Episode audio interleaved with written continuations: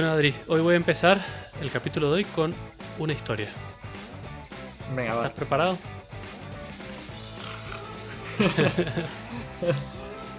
bueno, no, no, es una historia divertida. De hecho, te va a causar gracia.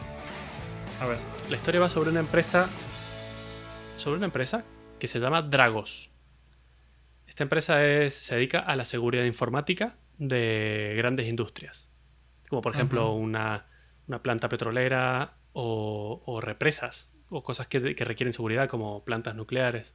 Entonces, lo que hacen Mm. estos es asegurar que informáticamente no puedan meterse hackers a tu, a tu A tu- generador nuclear, ¿no? Sí, sería la leche. Eso. Claro. Entonces, bueno, el, el creador de esta empresa, Dragos, se llama Robert. ¿Vale? Es el fundador de la empresa y es como. Es una empresa pequeñita, tiene pocos empleados, entonces él es el, está muy activo, no es que es típico jefe que está en su. Y no hace nada. Sí, que cierra tratos. Claro, claro, está. No, y además va a trabajar a los sitios y ve, ve lo- no sé, ve los problemas y todo.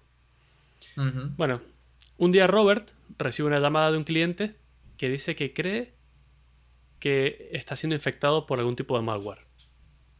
Algún virus está en sus ordenadores. El cliente que llama es el- un operador de generadores eólicos, estas turbinas de viento, Ujú. Y que había notado que algo iba raro en su sistema. Entonces, bueno, eh, está bien, Robert dice, ok, voy para allá, voy a mirar a ver qué tal. Entonces decide ir a esto, que esto se llama una granja eólica. Una granja eólica es como un conjunto de generadores. Eh, no era una granja grande, eh, porque he estado mirando un poco y por lo visto hay como granjas gigantes de generadores que van a la- lo que llaman la grilla o la red de electricidad del Estado. Pero luego hay muchos que son como empresas pequeñas que hacen eh, granjas pequeñitas de 12 o 20 generadores y es todo privado, eso no va a la red eléctrica del Estado ni nada, lo venden a, a empresas o a quien lo necesite. Esta era una de esas. Tenía unos 20 Vale. generadores más o menos. Bueno, eh, cuando, cuando llega Robert a la granja, el cliente le dice que una docena más o menos de sus generadores habían sido infectados con algún tipo de malware. Porque claro, cada uno de estos generadores son torres muy grandes y tienen un montón de espacio. Y cada uno dentro tiene su propio ordenador con, atento, Windows. Oh. No es verdad. No, no me puedo creer, no me puedo creer que esto mentira. O sea, Bueno, ojo Ay, que la Dios. Estación Espacial Internacional tiene la mayoría de ordenadores con Windows que controlan todo. Ya lo sé.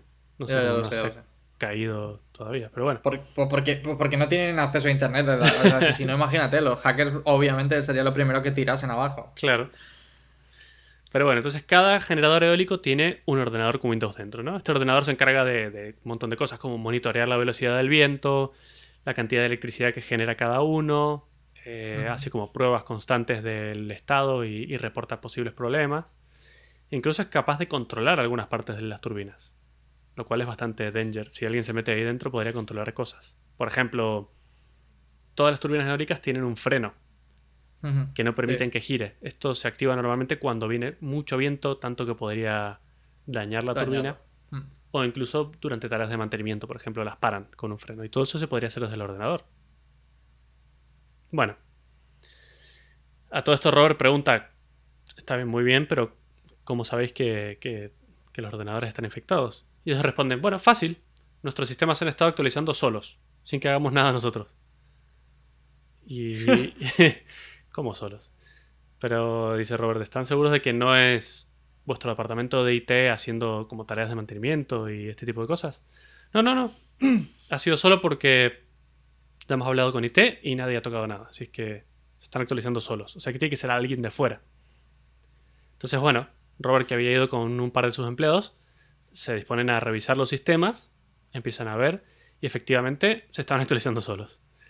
Y luego de investigar un poco, descubrieron que los ordenadores de la red efectivamente habían sido hackeados, habían sido accedidos y que se estaban usando para minar bitcoins. Oh, mierda. Claro, Pero. eh, cualquiera que haya escuchado nuestro episodio 9 del podcast, que se llama Criptomonedas y Blockchain, sabrá que minar bitcoins es como muy intensivo en cuanto a procesamiento y se necesitan como ordenadores muy potentes. Tanto que a veces cuesta más caro el gasto de electricidad que tiene que, la ganancia que sacas de minar esos bitcoins. Entonces lo que hacen los hackers es intentar obtener acceso a montones de ordenadores que ni siquiera ellos saben dónde están ni qué son. Tal vez es una tostadora, pero en este caso probablemente los hackers ni siquiera supieran que era un ordenador que controlaba molinos de viento. Pero bueno. Eh, entonces, claro, como hackean y tienen como una gran cantidad de ordenadores, los ponen a todos a minar bitcoins a la vez y es como tener un super ordenador a su disposición. Bueno, eh, básicamente lo que hacen es instalar un, software que hace que el CPU que no se está usando y el GPU, que es como el procesador gráfico, que no están siendo utilizados por, por ese ordenador, lo usan el total para minar bitcoins. Entonces, el ordenador sigue funcionando normalmente ellos simplemente aprovechan lo que sobra, por decirlo de alguna forma, la capacidad sobrante.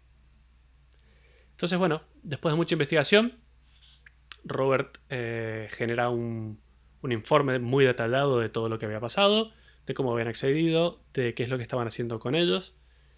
Eh, y obviamente eh, la, la, solución, ¿no? Es como, ok, nosotros como empresa te vamos a solucionar este problema siguiendo estos pasos. Esto es lo que hay que hacer. Y ahora viene lo mejor de la historia y lo gracioso. Después de unos días, los encargados de la granja eólica responden a la empresa, a Robert, eh, y le dicen que, no, que habían estado haciendo unos números y se habían dado cuenta que las redes eran mucho más rápidas que antes del hackeo. Y que el estado de, los ordenadores y de, la red en general era mucho mejor. Porque claro, los hackers habían entrado, se habían dedicado a mantener los ordenadores porque mientras mejor mantenidos, más bitcoins iban a minar. Entonces que ahora funcionaban mejor que nunca. O sea que los hackers habían hecho un, bien al, Qué bueno. Entonces, bueno. Eh, este señor Robert le dijo, está bien, muy bien, entiendo, pero no podemos hacer esto así. O sea que esta gente está dentro de tus ordenadores, de tu red, y que pueden hacer literalmente lo que quieran, que esto es un peligro. No, no, no, no, está bien, entendemos, pero hemos tomado la decisión y queremos dejarlo así. Así es que los dejaron. Y al día de hoy estará, supongo, así igual que antes. Qué, qué locura, de verdad. Es decir, me parece.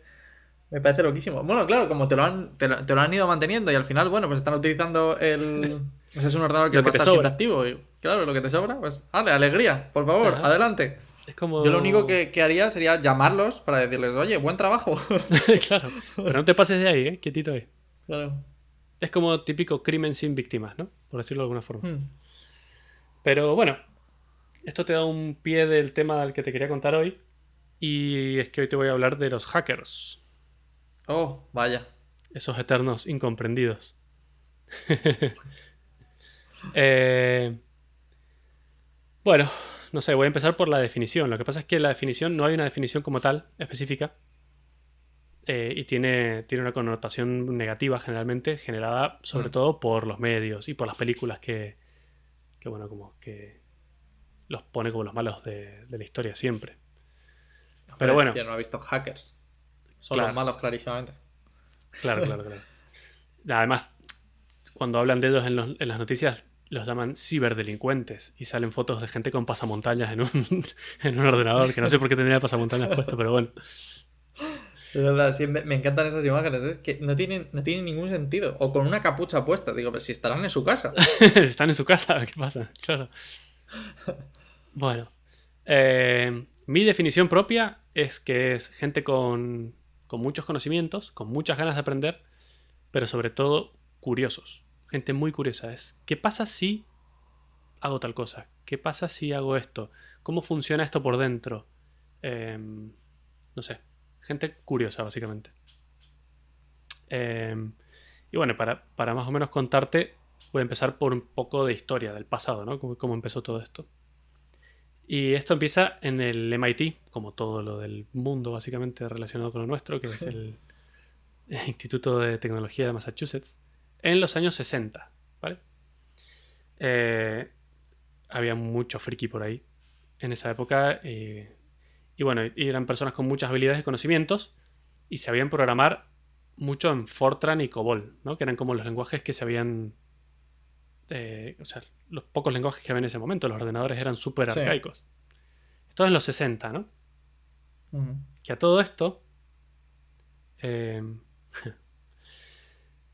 tú lo habrás escuchado porque estás viviendo ahí en, en California.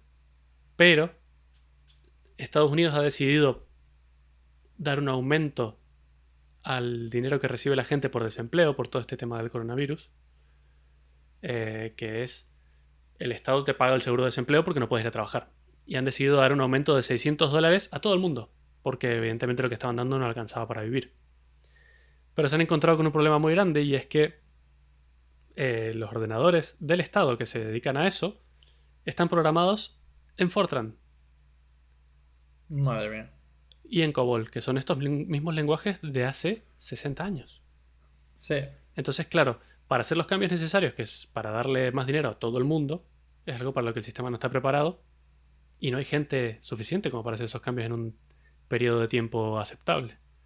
Y es un lenguaje muerto y totalmente peligroso y que nadie quiere aprender. Así que bueno, han salido a buscar programadores de COBOL por todas partes, pagarán muy bien y si estás dispuesto a trabajar en algo espantoso, puedes ganar muy buen dinero. ¿Tú, sabes, que yo he trabajado en, dos bancos, ¿verdad? sí. Eh, o sea, decir, justamente. Los, bancos también tienen las bases en COBOL, sí. Sí, justo. O sea, decir, eh, es cierto que en, ambos eh, la parte de COBOL, ¿vale? Se ha reducido como. O sea, se, se ha dejado a lo que ya existía y lo que se han ido es generando capas alrededor. Pero en realidad, todo. La base, base, base.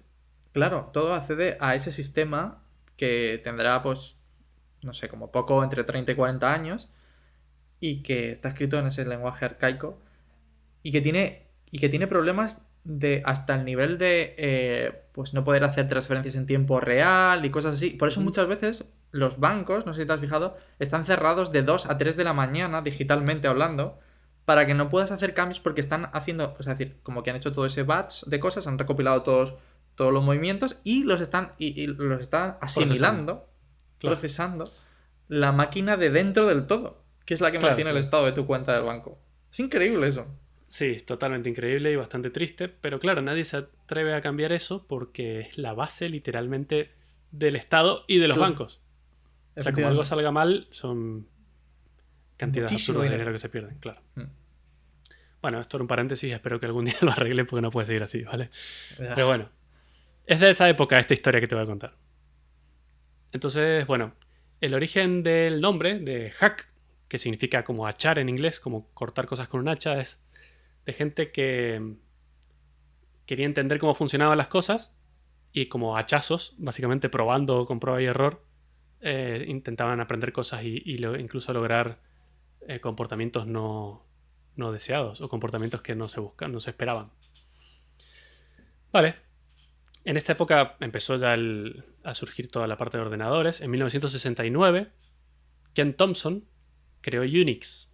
Unix es como un sistema operativo súper importante para nuestra historia porque es en lo que a día de hoy está basado Linux, Android, incluso el OS X de, de Apple. Están todos basados en Unix. Y un año después, en 1970, un señor que se llamaba Dennis Ritchie creó el lenguaje de programación C, que es también como la base de, de todo, prácticamente. Y incluso al día de hoy se sigue usando. Y estaba pensado específicamente para Unix. Entonces, estas dos cosas como que se complementaron y el mundo de los ordenadores es como que pegó un avance muy, muy, muy rápido.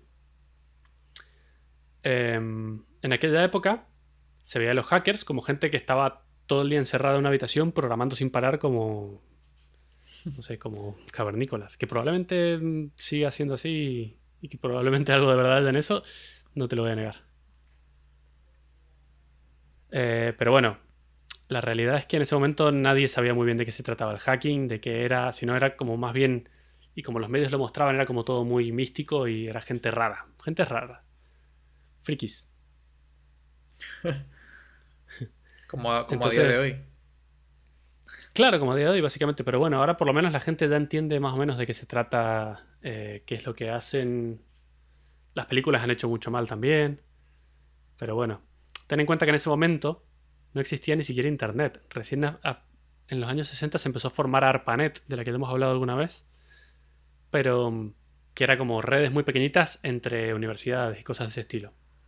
Y no fue hasta 1983 que se transformó en Internet, donde todo explotó, ¿no? Pero bueno, al principio las redes no eran accesibles masivamente. O sea, no, no habían ordenadores particulares. Nadie tenía un ordenador en su casa era una cosa impensable porque eran muy grandes, muy caros. Mm, no era como inaccesible, era como algo industrial. Eh, pero bueno. A ver, y, en esa época el tema del hacking, como todavía los ordenadores estaban saliendo y casi, como dije, nadie tenía acceso, el hacking se trataba más sobre hardware. Era como tenías una radio y la abrías y la modificabas para que, no sé, enganche otras estaciones, otras frecuencias, o para que haga ruidos, o no sé, era como modificar cosas. Y el primer hacker famoso, o que realmente fue famoso, que aún vive, tiene 77 años, se llama John Draper. Y también es conocido como Captain Crunch. No sé si te suena de algo. No, no, no. O sea, a ver, me mm. suena de los cereales. Claro, exacto. Bueno, justo te iba a contar que hay unos cereales en Estados Unidos muy famosos que se llaman Captain Crunch. Y después te voy a contar en un ratito cuál es la relación entre John Draper y, y los cereales. Pero bueno, John era un radioaficionado eh, que ya hablamos también hace un par de episodios de los radioaficionados, de gente que le gusta tener estaciones de radio y hablar por radio. Esto era algo muy retro y era lo que había en su momento, como para compartir cosas con gente, porque no había ni, internet. Entonces tenía una pequeña estación de radio pirata, ahí en San José, California, cerca de tu casa. Eh, en ese momento habían bastantes, las regulaciones eran un poco más bajas, entonces cualquiera se ponía una antena súper potente y transmitía radio de lo que él quería a todo el mundo. Y un día decidió transmitir su número de teléfono, por si alguien con intereses similares tenía ganas de hablar con él, que le llamase. Y ese mismo día recibió una llamada de un señor que se llamaba Dennis Terry, que era una persona que tenía muchísimos conocimientos de telefonía y de trucos que él denominaba freaks, con PH, que es como una combinación de la palabra phone y hack, como y además suena como friki. Entonces, bueno, eh, se autodenominaba freak.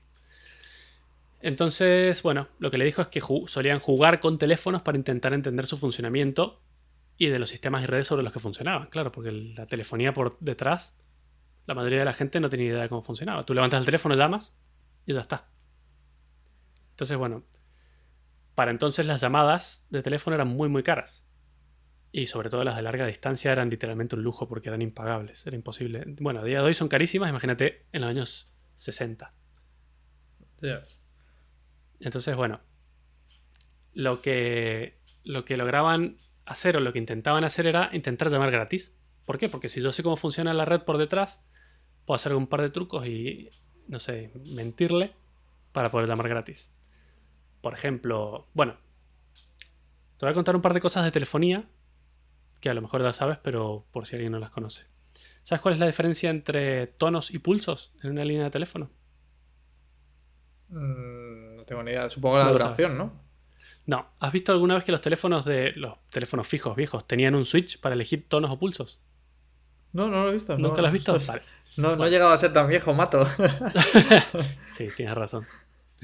Bueno, eh, inicialmente los teléfonos funcionaban con pulsos, que era la primera forma de, de decir qué número querías marcar. ¿Te acuerdas de los teléfonos de disco estos que hacías? Sí. Bueno, cada vez que girabas el disco, imagínate cinco lugares, al número 5, cuando lo soltabas, lo que hacía él era cortar la línea cinco veces. Entonces, de esa forma la operadora sabía que habías marcado un 5. Eso es un pulso. Vale. Em, entonces, bueno, también serás muy joven, pero en esa época, cuando no querían que llames a algún sitio, ponían un pequeño candado en esos discos y no lo puedes marcar, no puedes marcar nada, no puedes girar. Pues esta gente se dio cuenta que los pulsos es lo que no eran ni más ni menos que lo que te acabo de decir, cortar el teléfono. Entonces, si tú levantabas el teléfono y apretabas cinco veces cortar, marcabas un 5. Y así marcabas un número de teléfono entero y llamabas. Genial. Qué bueno. Eh, que eso, me suena de la peli de hackers, claro. Te lo juro que funciona porque yo cuando era más chico me interesaba, bueno, todavía me interesa mucho esto y lo hice un millón de veces, funcionaba. Incluso, por ejemplo, en las cárceles, cuando la gente no podía hacer llamadas porque no tenía el permiso, marcaban así. Bueno, muy bien. Hasta aquí tenemos los pulsos. Pero claro, luego los teléfonos se fueron modernizando y eso le dará como súper retro. Quiero un botón en el que yo apriete el botón y, y marque el número, ¿no? No quiero estar con el disco este que además, si tu teléfono tenía muchos nueves o ceros, estaba mil horas Era horrible, sí, sí, sí, sí. O sea, sí que he utilizado esos, sí que he utilizado esos teléfonos. En la casa de alguna abuela tendrás algunos. Claro, pero y aparte te tirabas para marcar un cualquier teléfono como, no sé, 40 segundos, ¿sabes? Y con suerte de no equivocarte. Sí, exactamente.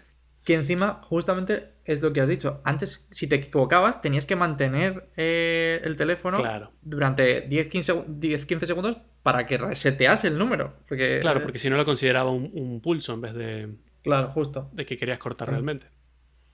Bueno, con, con, los teléfonos del futuro vinieron los tonos. Y los tonos son los que conoces a día de hoy, que es cuando aprietas un botón que hace pip, ¿no? Cada número tiene una frecuencia diferente. Y es bastante interesante cómo funciona porque tienes, imagínate el pad de los números, ¿no? Típico de un teléfono, 1, 2, 3, 4, 5, 6, 7, 8, 9, asterisco, 0, almohadilla o numeral. ¿Vale? Cada fila de, esas, de ese dial tiene una frecuencia. Y cada columna tiene otra. Entonces, si tú apretas un botón, se suma el valor de la fila y de la columna y tienes un valor único. Eso está bien, porque claro, puedes diferenciar cada uno de los números. Por eso cada vez que le das un número suena diferente. ¿no? ¿Te acordarás de los modem dial-up si es que llegaste a, usar eso? Sí, eso sí, siempre sí. Vale. Ayer. sí. este sistema se llama DTMF, que es Dual Tone Multifrequency. Porque bueno, por eso combinando dos tonos obtienes múltiples frecuencias. Pero bueno. Bueno, incluso cuando era chico me acuerdo, te voy a contar una mini historia, que no sé cómo lo encontré, un método para hacer llamadas gratis en teléfonos públicos de Telefónica que ven por la calle. Ah, que ahora ya yo también. ¿Sí? ¿Te acuerdas cómo era? Sí, yo también. no me acuerdo, no me acuerdo, pero era... Eh, es que no me acuerdo, pero yo recuerdo haber utilizado ese truco segurísimo. ¿Sí? Mm. Bueno, e, eso era freaking al final, si lo piensas, porque era descubrir una forma de, mm, de, traspasar el este tema. Bueno, yo me acuerdo, no me acuerdo exactamente cómo era, pero creo que era levantabas el teléfono, tenías que apretar el botón de cortar como 20 veces y marcaba 112. Y pasaban como 5 ah, segundos y te daba un tono. Y ahí marcabas lo que quisieras alrededor del mundo y te comunicaba.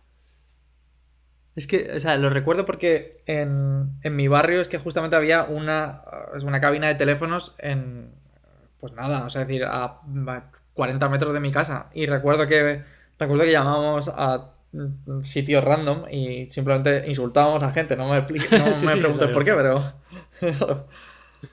claro.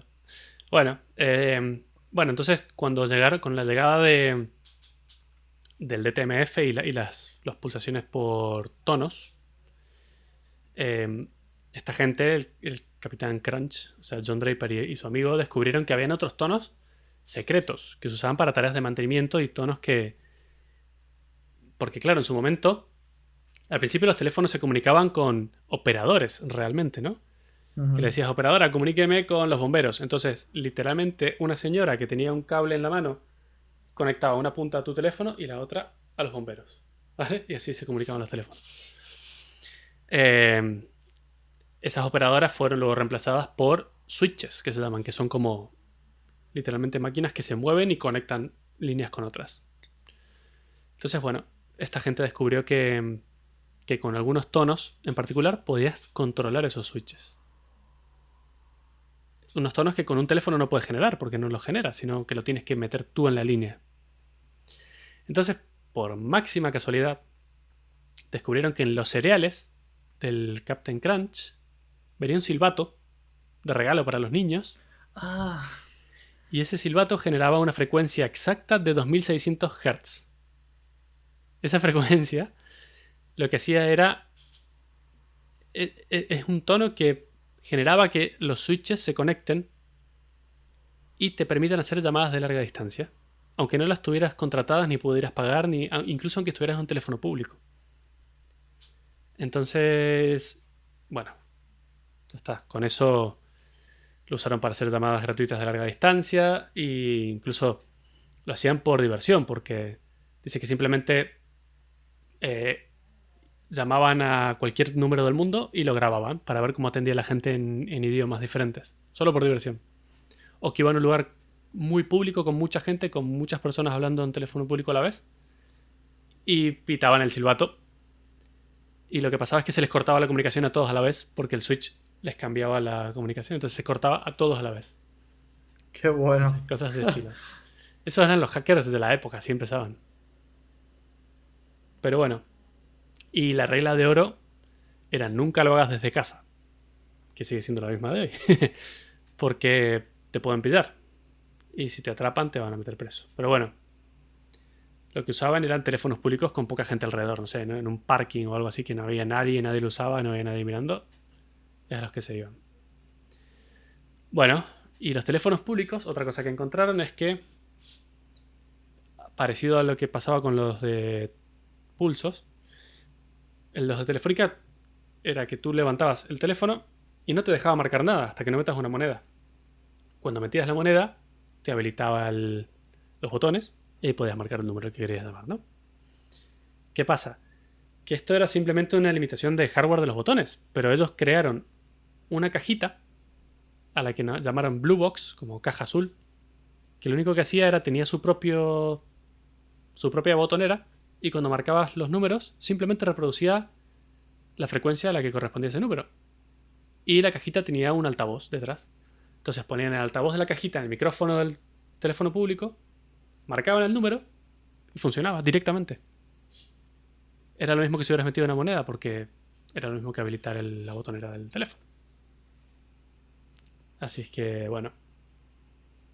Súper interesante lo que, lo que hacía esta gente en esa época. Y lo que hacían. Sí. Para no tener medios, además. Claro, claro, claro. Se la rebuscaban con lo que podían. Y eran. Eran gente aficionada a la electrónica o gente que le gustaba este tipo de cosas. Entonces lo que hicieron fue como formar clubes. Que se llamaban. Eh, homebrew computers, que eran como ordenadores hechos en casa. Porque sí. Entonces, bueno, empezaron a hacer como algunas conferencias y charlas y en este tipo de cosas aparecieron. No sé si sabes. ¿No te suena? No. El señor Steve Wozniak con el señor Steve ah. Jobs. Claro, sí, como van a sonar. Pero no sé, claro. Los dos fundadores de, Apple Computers. Eh, ellos dos eran muy presentes en todas estas estas conferencias, incluso eran como miembros del club. Eh, hay una historia en la que dicen que iba Steve Wozniak conduciendo en su coche, iba con Steve Jobs de, acompañante, y el coche se rompe y los deja tirados. Y que Steve Jobs justo llevaba una Blue Box de estas encima, porque habían estado haciendo inventos. Entonces justo había un teléfono público y usaron, todavía no eran millonarios en este momento, ¿eh? ni famosos.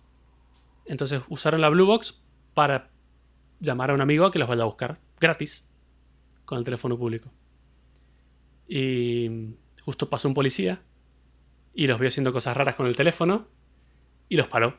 Les preguntó qué era lo que tenían. Y Steve Wozniak logró convencerlo de que era un sintetizador de música para hacer sonidos, nada más. Así que los dejaron ir. Qué jefe. y bueno, entonces en estas conferencias se hicieron cada vez más masivas y eh, era muy gracioso porque las conferencias empezaron a, a ir cada vez más gente, pero Tenían miedo de que sepan quiénes eran, entonces se apuntaban con nombres de mentira y llevaban máscaras como las de los ladrones. Iban con esas máscaras a las conferencias para que no las reconozcan. Madre mía, ¿eh? Sí. ¿Cómo ha cambiado? Y con el tiempo desarrollaron lo que se llamaba ingeniería social. La ingeniería social básicamente no tiene nada que ver con tecnología. Es, se, se basa en convencer a la gente de que haga cosas para tu beneficio no sé, te doy un ejemplo. Es como, soy un operario de la compañía de teléfonos, por favor, conéctame con X. O habilítame tal cosa. Eh, o, cosas más modernas como, soy el encargado de, sistemas de la compañía, por favor, necesito que me des tu contraseña para mantenimiento o lo que sea. Y eso, curiosamente, funciona muy, muy, muy bien. Y al final hmm. es como el arma más fuerte de los hackers, incluso a día de hoy. Pero bueno, eh, esto se fue un poco de las manos, todo el mundo empezó a usar Blue Boxes para llamar gratis, las empresas de telefonía no les causaba ninguna gracia, la policía los empezó a buscar Y el señor John Draper, Captain Crunch, pasó dos años en la cárcel. ¿Vale? Por haber estado haciendo cosas raras. Bueno, a ver, claro. No se puede tener todo. Y sí, era, era evidente, era ilegal, claramente. Pero bueno, eh, con la evolución de todo esto de la electrónica y estos clubes que se juntaban, empezaron a aparecer kits para montar tu propio ordenador como un hobby, ¿no? Como te compras un kit, como si fuera una Raspberry Pi, pero que viene desmontada y te la armas en casa y juegas. Eh, Suelda las piezas. Claro. Y todo esto era producto de estos clubes porque eran ordenadores impagables en su momento. Entonces era la única forma que tenían de hacer llegar ordenadores a la gente normal. Eh, y literalmente con uno de esos kits empezó Steve Wozniak para crear los ordenadores de Apple. Se creó su propio kit, empezó a modificar eh, algunos chips, empezó a modificar el software y literalmente el primer ordenador Apple fue creación de él con un kit de estos. Qué bueno. Eh, y bueno, evidentemente cuando los proyectos empezaron a transformarse en negocios, fue cuando ya dejaron de compartir tanto información entre ellos, porque claro, esto es mío. Esta, esta placa la, vendo yo y el software que contiene es mío. Y aquí voy a cerrar todo y no te voy a decir cómo lo hago. Y así empezó Apple Computers, claro, hasta el día de hoy. y sigue igual. O sea, no te permito ni abrir el Bluetooth. Exactamente, sigue igual. Pero bueno, entonces desde esa época nacieron estas dos ramas, ¿no? Porque incluso había software libre y hardware libre, que era lo que estaban compartiendo todos, open source, y la parte de cerrada. Bueno, eh, avanzamos muchos años después, como hasta 1985, 1986. Había, cuando ya los ordenadores eran algo común, Internet estaba ya como empezando a, masificarse, aparece un muchacho que se llama Kevin Mitnick. ¿No te suena? Sí. De hecho es el prota, ¿no? De, la peli de hackers. Eh, no sé si usan su nombre. No. O sea, decir, está, está, está, está basado en ese, en ese. Ah, bueno, eso sí puede ser. Eso sí puede ser. Kevin Mitnick, ah, Kevin Mitnick, ha sido el, hacker más famoso de la historia, literalmente. Eh, y nada, era un adolescente al que no le interesaban las fiestas ni el alcohol y prefería aprender a entrar a sistemas a los que no se supone que debería entrar, ¿no? Entonces se pasaba todo el día en el ordenador intentando acceder. Y él en particular ha sido uno de los que más uso de la ingeniería social ha hecho para convencer a la gente de que le den acceso. No sé. Hola, soy un operador, dame la contraseña de acceso total porque necesito ver una cosa. Y así entraba a compañías telefónicas y lograba hacer literalmente lo que quiera. Eh, luego el FBI lo encontró, pero se escapó. Él logró hackear las casillas de correo de, de voz de los teléfonos de los agentes del FBI que lo estaban persiguiendo. Entonces él escuchaba las conversaciones Nada, un crack total. Sí, sí, sí. Nada, de hecho, ay, es que me estoy acordando de que de hecho su película está por ahí. O sea, es decir, ahí tiene una película de Kevin Mitnick, pero no me hmm. acuerdo cómo se llama. Tiene cuatro libros, de los cuales hmm. yo he leído tres y me han parecido geniales. Y he leído tres porque no sabía que había un cuarto. El cuarto lo he encontrado viendo datos ah, para este episodio y ya lo voy a buscar. Pero mm, voy a dejar en las notas un montón de cosas, entre ellos datos de John Draper, eh, la página de Wikipedia de Kevin Mitnick en la que se cuentan algunas cosas, incluso salen los libros por si alguien los quiere leer, y un documental muy bueno. Pero bueno, otra cosa que encontró Kevin Mitnick y que se usa a día de hoy, aunque no lo creas, se llama dumpster diving, que es como bucear en, en la basura. En, la basura, sí. Sí. Y lo que hacía es irse a, a los basureros de las compañías telefónicas y revisar la basura. Increíblemente, en la basura más de una vez encontró manuales gigantes con todo el funcionamiento de, de la compañía telefónica por dentro. explicaba cómo acceder a los sistemas, cómo funcionaban, quién podía entrar, quién no. Y eso de hoy se usa, es como... No sé, mucha información sensible se puede tirar ahí. De hecho, por eso ahora las empresas están tan concienciadas con romper todo lo que... Que por lo menos te tengas que esta es la vida, mm, no sé, juntando papeles. Juntando tiritas de papel, ¿no? Intentando. Claro. Bueno. Eh, sí, también están intentando concienciar que no digan datos sensibles a nadie que llame por teléfono, por esto que te digo en la ingeniería social también. Porque es algo que sigue pasando todavía. Pero bueno, hay un hacker un poquito más moderno que con 17 años solo 17 años, en el año 2007, fue el que descubrió la manera de hacer un jailbreak a un iPhone. En ese momento, el primer iPhone que salió venía bloqueado solo para usarlo con ATT, que es la empresa de telefonía, una empresa de telefonía. Si tenías cualquier otra empresa de telefonía, no lo podías usar.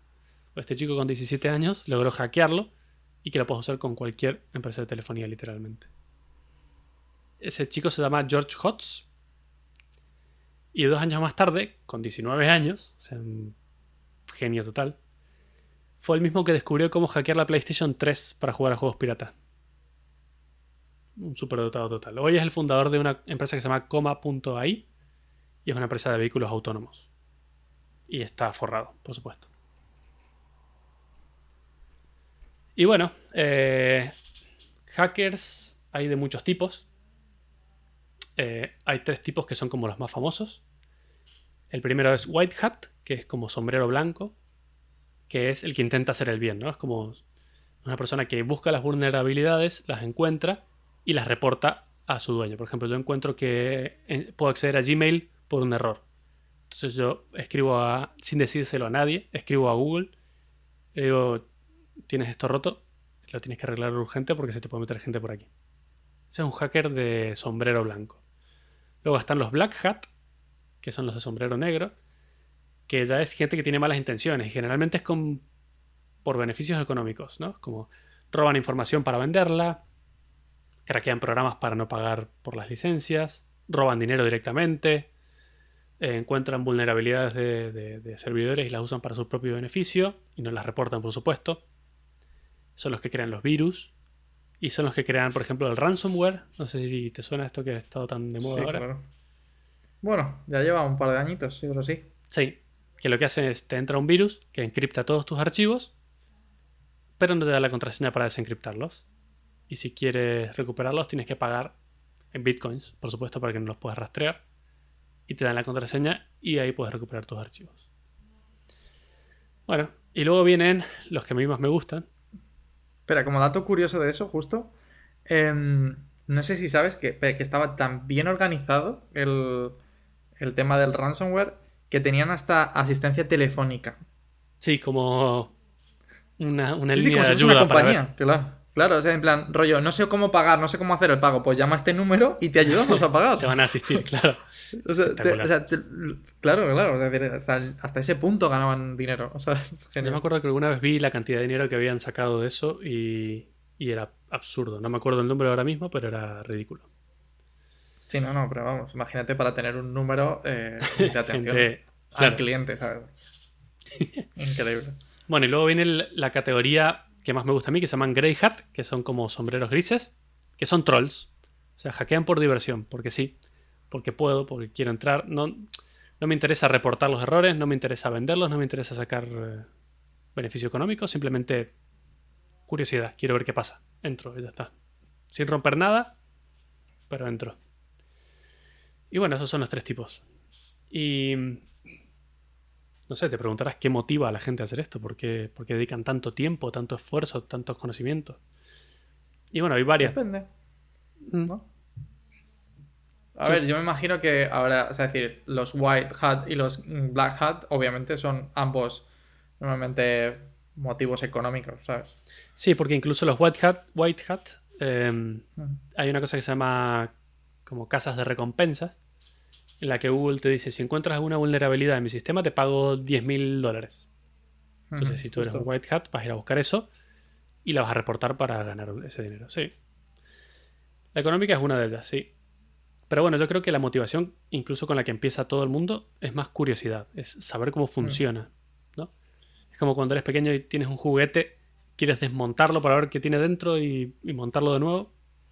O mejorarlo incluso. No sé, incluso también por un tema de desafío, representa un desafío que, que bueno, no sé, es atractivo para mucha gente. Y bueno, ya en la actualidad, la seguridad informática se ha transformado en una profesión directamente. O sea, hay mucha gente que se dedica a, a la seguridad informática para hacer el bien. Es gente white hat, obviamente. Tú los contratas y les dices, busca vulnerabilidades en mi red y vamos a arreglarlas. Eh, ninguna empresa grande se puede dar el lujo de no contar con una de esas personas. Y, bueno, hay muchos congresos y eventos. Voy a dejar el link de, un grupo bastante interesante de aquí de Madrid que se llama Hack Madrid, en el que hacen un montón de charlas e incluso eventos físicos a los que puedes ir, hacer pruebas de electrónica, de programación, de seguridad. Está muy interesante, la verdad. Incluso en estos eventos se suele hacer una cosa que se llama CTF, que es Capture the Flag, que es como el típico juego de capturar la bandera. Y Adri y yo participamos de uno hace unos días, ¿no? Sí, sí, sí, estaba muy entretenido, por lo menos la parte que nos tocaba. ¿Teníamos a contar de qué se trataba, por lo menos lo que hicimos nosotros? Sí, em, a ver, como, como dice Matías, hay como muchas clases de, ataques, ¿no? Eh, del rollo de ese es un juego como muy, muy grande. Y del que nosotros sabemos parte, mejor dicho, es más de la web, ¿no? De cómo, cómo hackear una web. Hemos estado trabajando mucho tiempo haciendo webs, entonces entendemos un poco dónde pueden estar los errores o, dónde hay pequeñas pistas que te puedan llegar a introducir al... Pues eso, en este caso es capturar una bandera que básicamente pues un texto que nos que te viene después de ir generando ataques a, diferentes páginas, por así decirlo. Y bueno, hubo uno muy guay, que era como una especie de, de puzzle que te iba guiando, que, te iba dejando pequeñas pistas de, bueno, pues eh, me llamo Mike y, tengo que cambiar, he dejado aquí estas notas para mi yo del futuro, eh, tengo que aprender tal, o tengo que cambiar la contraseña a no sé cuántos, pero, no, pero bueno, entonces como que te va dando pequeñas pistas Claro, pequeñas vulnerabilidades que, va dejando en su web y que tú te puedes aprovechar para, obtener acceso y cosas, ¿no? Y bueno, lo interesante es que esto es todo real. O sea, los captures de flag son con tecnologías reales, con vulnerabilidades reales, con servidores reales. Entonces, aprendes cosas del mundo real. Está súper bien como entrenamiento y como por curiosidad. Incluso viene bien, por si tú eres un administrador de sistemas, tienes que saber qué cosas son vulnerables y cómo, cómo protegerlas, ¿no? Em, dentro de la seguridad informática hay como dos grandes eh, grupos. Hay unos que se llaman Red Team, que son como el equipo rojo, que se dedican a atacar. Son los que intentan atacar, acceder, romper. Y luego tienes al Blue Team, que es la defensa, es el que se intenta encargar de, poner parches, de cerrar puertos, de no permitir que, que los malos entren. Y esas son como las dos ramas que cuando uno se dedica al mundo de la seguridad puede elegir qué te interesa más. Atacar o defender, básicamente. Muy bien, es súper interesante. Y bueno, todos los gobiernos a día de hoy tienen servicios especiales formados por grupos de gente muy experta, tanto como para Red Team como para Blue Team, porque, como te imaginarás, obviamente no lo publican, pero supongo que los gobiernos robarán un montón de información a, gobiernos contrarios. Extranjeros, ya me imagino. Sí. pero bueno, tuve una conferencia que del justamente que aparecía eh, alguien del ejército, ¿vale? Porque el, en España se llama el INCIBE, Instituto de Ciberseguridad o algo así, creo que es. Eh, y, y, justamente hablaban de que eh, al, día recibían como del rollo de 100.000 peticiones que no tendrían que estar por ahí, ¿sabes? claro. Imagínate. Claro, claro, exacto. O sea, que sí que, sí que es cierto que, que existirá todo, vamos. Sí, no solo eso, sino que se prevé que, dentro de poco las guerras sean digitales, sobre todo, que no se dispare ni una sola bala. O sea, es que si ahora mismo se puede hacer todo por ordenador directamente. Te puedo robar todo lo que necesito, te puedo cerrar una central, te puedo...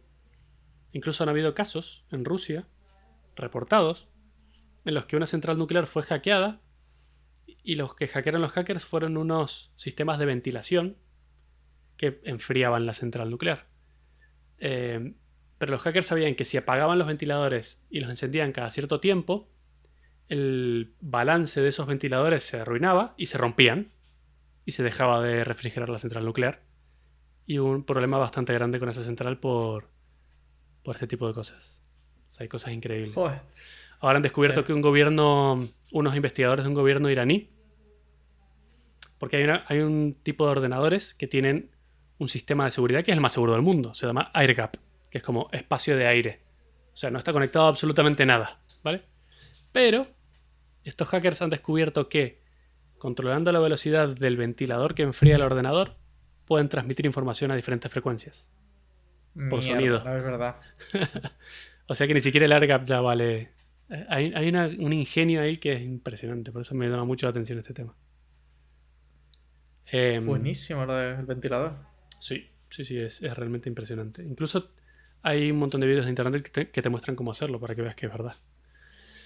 Y incluso en Irak, no hace mucho, unos hackers intentaron, no, no fue que lo intentaron, lo lograron, engañar a uno de los drones de Estados Unidos, simulando una señal de GPS y haciéndole creer al dron que estaba en otro lado y marcándole la ruta que tenía que seguir y lo hicieron aterrizar.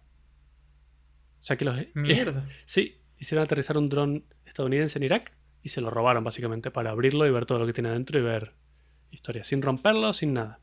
Simplemente fingiendo coordenadas GPS. Entonces, bueno, es un mundo súper interesante. Hay miles de cosas que te podría contar sobre esto. Hmm. Pero no, se daría muy largo el episodio. Pero bueno, lo que voy a intentar es dejar la mayor cantidad de links en las notas del episodio sobre cosas interesantes. Eh, hay un par de podcasts muy, muy buenos. De hecho, uno, mi, podcast preferido se llama Darknet Diaries. Hmm. Eh, podcast es la leche. Es muy bueno, tiene muy buena calidad de edición y habla sobre historias de hacking. Y luego hay otro que se llama Hackable, que es de los de McAfee, de los del antivirus. Eh, son los dueños de ese podcast, voy a dejar los dos también. Así es que bueno, eh, básicamente los hackers no siempre son malos. Ya, exacto. No siempre, que ese es el tema. No siempre. En, como, como curioso, como dato curioso, para España, no sé si te acuerdas de ahora ya un par, tres años, eh, los, los papeles de Panamá. ¿Te acuerdas que ah, fue un escándalo en general? ¿Sabes? O sea, fue, mundial, pero ¿sabes, ¿sabes cómo se consiguieron esos papeles? Fue un hackeo, fue un hackeo al banco, al, Banco de Panamá. Ajá, eso no sabía. Y, y se accedió, que te vas a quedar loquísimo, a través del plugin de calendario de la web del banco. Qué bueno. Seguro que es decir, eh, estaba en WordPress, justo. Lo sabía O sea, parte del, parte del banco, eh, de la web del banco, eh, bueno, WordPress, si no lo sabe alguno, es como una especie de gestor de, texto, de, noticias, te sirve para poner noticias y tal. Bueno, hay mucha gente que lo utiliza para sus páginas web. Pues puedes poner plugins, estos plugins son abiertos, la gente normalmente los comparte, y uno de ellos era el del calendario. Pues justamente accedieron a través de él, a través de ese plugin. Qué bueno. Buenísimo. Qué bueno. Bueno, y dentro de los links voy a dejar también eh, unas páginas web que están hechas para que las hackees. Em, están muy, muy bien. Lo que pasa es que esto ya requiere muchos conocimientos. Y lo difícil es que ser un hacker no es fácil, no es ser un delincuente como ir a robar un coche. No, no. Tienes que saber muchísimas cosas sobre muchísimo. Son un montón de temas que tienes que controlar para poder hacer acceder a una cosa. Eh, y estas son como eh, salas de juego en las que son sistemas reales, pero están hechos con una vulnerabilidad específica que tú tienes que encontrar y poder acceder a través de ella. Eh, hay un par de, de estas páginas y, bueno, voy a dejar un par de links, algunos mejores que otros. Todos tienen una versión de gratis y la versión de pago. Con la gratis hay más que de sobra para cosas para hacer. Y bueno, a ver si alguno de nuestros oyentes se anima a jugar un poquito. A ver si nos van a acabar hackeando.